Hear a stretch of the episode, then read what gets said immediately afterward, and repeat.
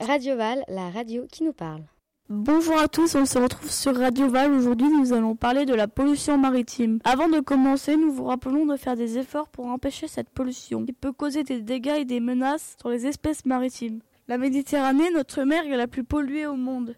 Elle contient plus de 250 milliards de particules plastiques. Même si vous jetez vos emballages dans les rues de Paris, le vent et la pluie les pousseraient jusqu'à la Seine et peut-être jusqu'à la mer. Des scientifiques envisagent de faire une barrière en pleine mer pour récupérer les déchets. Le pétrole est la principale raison de la pollution, avec bien sûr la pollution de plastique créée par l'humain et aussi les autres activités humaines dans les centrales nucléaires et les produits chimiques abandonnés dans l'eau. D'autres envisagent d'aller chercher ces déchets en mer. L'idée vient d'un jeune homme de 21 ans qui s'appelle Boyan Slat. Boyan Slat est né à Delft, c'est un écologiste néerlandais et un étudiant en ingénierie aéronautique. Il s'est fait connaître par le biais de son projet The Ocean Cleanup, visant à nettoyer les océans et notamment le vortex de déchets du Pacifique Nord. Merci de nous avoir écoutés et à bientôt sur Radio Val.